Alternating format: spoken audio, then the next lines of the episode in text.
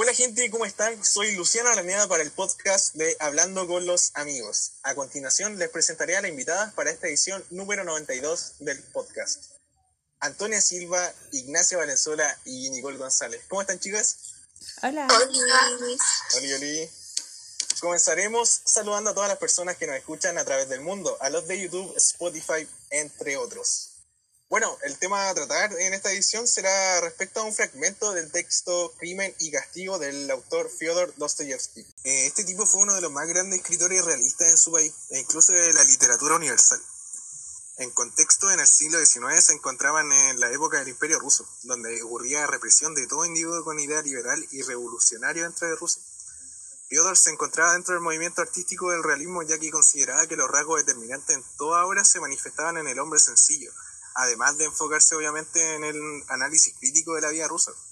Bueno, el resto ya es historia, ya que principalmente era en ese ideal en el que se plasma el fragmento de Crimen y Castigo, en el análisis crítico de la vida rusa. Eh, bueno, ¿alguien quiere resumir Crimen y Castigo? ¿Alguna de las invitadas? Anto, ¿te parece si querés resumir? Ya pues le caigo. Crimen narra la vida de un caballero con un nombre medio raro que se llama Rodion Raskolnikov, una cuestión así, quien dejó sus estudios por la miserable forma en la que él vivía. En este fragmento la historia se inicia mostrando la presión que ejerce el arrendador a Rodion para que pague los seis meses que debe. Y es en ese entonces cuando nuestro protagonista lee un artículo que escribió, el cual decía, abro comillas, un hombre verdaderamente grande no debería estar sujeto a la ley. A lo que, a lo que luego nuestro protagonista se cuestiona, ¿acaso no podría considerarse un acto justo matar a esa vieja usurera que le roba a los pobres y les da una miseria de los objetos que empeñan para así obtener toda la riqueza y aliviar la pobreza de quienes la, rodean?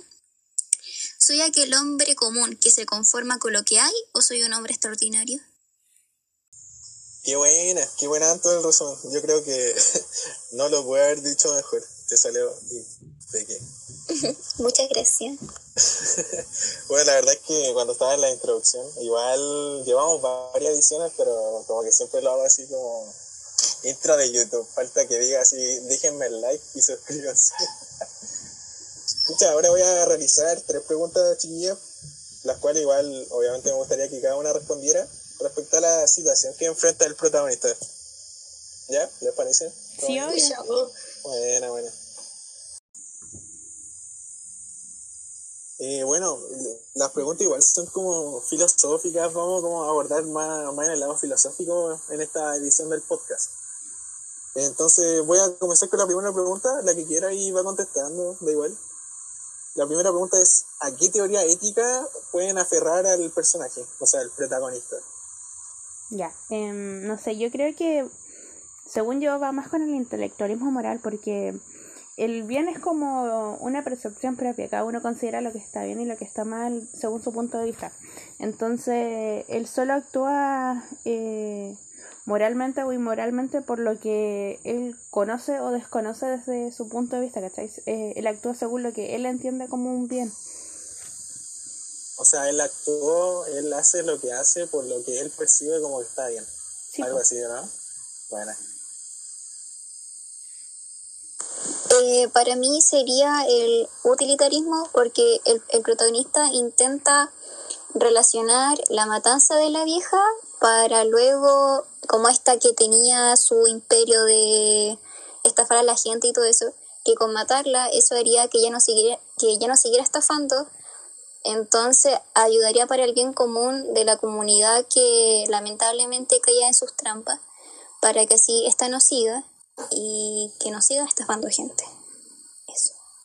Sí, pues ahí yo estoy así como súper de acuerdo con Lanto, con el utilitarismo, porque igual el personaje este mata a la, o sea, quiere matar a la vieja solo para conseguir que no siga estafando, pues para el bien común, que básicamente en eso se trata el utilitarismo, como conseguir la felicidad o el bienestar como un fin a través de sus acciones, ¿cachai? No?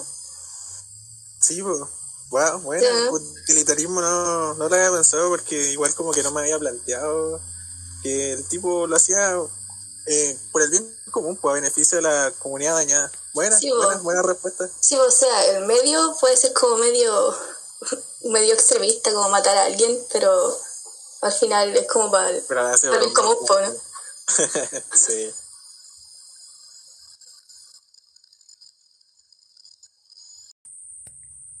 Buena respuesta en la pregunta 1. Estuvo muy buena. Bueno, vamos con la siguiente pregunta que dice, ¿qué problemas éticos existen en este fragmento? Igual hay muchos problemas a abarcar, tanto por la vieja usurera como el protagonista, como sus pensamientos. Hay muchas cosas que abarcar en esta pregunta, así que ahí me gustaría que pudieran responder. Eh, para mí, uno de los principales problemas éticos en este fragmento es que el protagonista quisiera matar a la vieja por solamente el hecho de querer, o sea, por el hecho de estafar a gente y mm, que con matarla se solucione todo, cuando en verdad él podría haber buscado otra alternativa para evitar todo este conflicto. Sí, pues llegar como a ese, a ese nivel de agresividad, de querer matar, obtener su riqueza para aliviar a los pobres, igual es como Es mucho, po. es cuático, Nada que ver. rígido. Sí, nada que ver. Pero es que igual si veis los problemas que tenía el cabro, él había dejado la U como que psicológicamente y emocionalmente el cabro también estaba mal el universitario. El protagonista como que debía seis meses de arriendo, entonces como que todo en su vida estaba mal, ¿cachai? Ya, pero. Y la vieja igual tenía su- sus cositas, po, o sea, estafaba, estafaba a la gente pobre, po. O sea, todas ahí eran. o sea, todas ahí eran, eran pobres y todos La sabían y. gente vivía en la miseria y Sí, la, la vieja más Lo estafaba igual, po, sí, ¿no? y le pagaba con más miseria igual cuático. Sí, es verdad, súper aprovechadora la, la, la vieja. Sí, ¿veis? Todo es la culpa de la vieja. Claro, claro, claro. Claro, pues entonces, en conclusión, la culpa la tiene la vieja usurera. ya, pues. eh, voy a finalizar con la última pregunta. Eh, ¿Ustedes justifican esta acción moral de la tentativa de asesinar a la vieja usurera? Onda como este desafío del protagonista de este cuestionamiento de ¿soy un hombre común o soy un hombre extraordinario? O sea, onda, ¿me quedo aquí donde estoy o tomo carta en el asunto?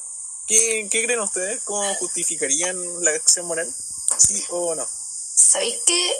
Yo, yo digo que sí, o sea, estoy de acuerdo con el loco. ¿Tú estáis de acuerdo con el loco? ¿Ya? Sí, sí.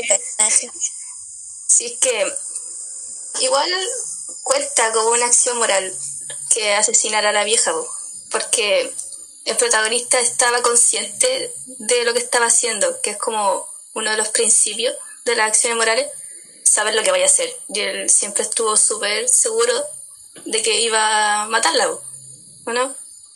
Ya, o sea, o sea, tú te encontrás en la situación del protagonista. Y tú decidís matar a la vieja si... Sí, o sea, él, Ah, siempre está consciente, él siempre está consciente de lo que está haciendo, o sea, está- indiferente si está mal o no, sigue siendo una acción moral igual. Y ojo, ojo que en el fragmento ese texto de se- soy un soy un hombre común o soy un hombre extraordinario lo tenía guardado hace rato, o sea, ese pensamiento no era del momento, no era como de ese momento, lo tenía hace carita de tiempo. Podríamos estar, estamos hablando de un psicópata. ¿Alguien más? ¿Alguien justifica este acto moral o no lo justifica? Eh, para mí, yo no lo justifico. O sea, se entiende que el tipo estuviera tal vez no como en, en su mejor momento, pero tal como dije antes, para mí no es como justificar, o sea, no, no justifica el que él quiera matar a una persona solamente para que ella deje de hacer algo. O sea, para mí él simplemente hubiera como, no sé, pues, denunciado que por el diario, alguna funa como en esa época. Pero para mí, no sé, yo no hubiera eh, matado a la vieja. Yo no pienso igual que la Nacha. Es fome, es fome la Antonia. Igual, pues. igual difícil en esos periodos porque igual Sí, vos tenés que pensar. en Es que- Rusia Rusia, difícil. Ah, verdad, pues que Rusia. Pero yo igual estoy muy de acuerdo con la, con la Anto porque igual Fome. encuentro que a pesar de que esté en esa situación no es como... No, no podéis tomar, no to- Es que- podéis tomar a- en las manos un asesinato, matar a alguien para... que- no, son fomes todos ustedes. Yo ahí le encuentro razón a las dos, ¿cachai? Porque eh, en el fondo está mal, está mal matar y hacerlo de esa forma, pero él tiene las razones y las motivaciones así como no solo por él, sino que por algo mayor, ¿cachai? Como no es solo a mí el que está eh, engañando y estafando, sino que es como mucha más gente y se está aprovechando en el fondo. Pero eh, de ahí a querer matarle igual está, es como muy extremista. Entonces, igual es como... Como que tiene una buena intención, Sí, pero, pero no es la forma. No, no es la forma. Ejecutarla está como más o menos. O sea, para mí. Que- Mire, pues todavía no digo todo Ojo, mi ojo que, argumento. ojo que la Nacha está a favor de eso. Sí, oye, pero es que ustedes me dicen, me dicen enferma porque todavía no escuchan todo mi argumento, ¿cachai? Eso fue un punto nomás. Con lo que Pero eso date otro, pero otro date otro argumento, otro argumento Ya, por qué mira. apoyáis ese acto moral. Un- no estoy apoyando la acto moral, estoy ¿Sabes qué? apoyando la acción moral. Ese, es ese va a ser nuestro tema del otro capítulo. Ah, Disculpa. La construcción de todo, indiferente si está bien o mal, ¿cachai? Mira, yo, otro punto es que él lo decidió por él mismo, él fue libre en decidir matar a la vieja o no, ¿cachai? O sea, él quiso, nadie lo obligó a ir y decir, ¿sabéis qué? Yo, yo la quiero matar. Sí, estoy chato, la voy a matar. ¿Cachai? Sí, pues. Bueno, no sé, yo, yo estoy más, No, del lado del Anto. No, yo No, creo que no es la forma, no es la forma. amiguis. pero, es que, Pero buena, buena. Pero es que da lo mismo si está bien o mal, po. La cuestión es la acción. Pero no te enojes, po. No, no me estoy enojando. O sea, Ya, que no- podríamos no hacer todo un capítulo solo hablando de esto. Sí, ya mira, es que... Ya, otra cosa, otra cosa para defender mi punto es, es el efecto, el efecto práctico de, de su acción en las otras personas. Yo, yo sé que ahí ustedes van a estar de mi lado porque todo el efecto o la consecuencia de que él vaya a matar a la vieja es por el bien común, es para que la vieja ya deje de existir y así dejen de existir la, la, la estafa a la gente pobre que vive ahí. ¿Cachai? Pues. Buena, buena. Escucha, no sé, estáis del lado del Anto, pero en el Voy. en sentido le encuentro razón.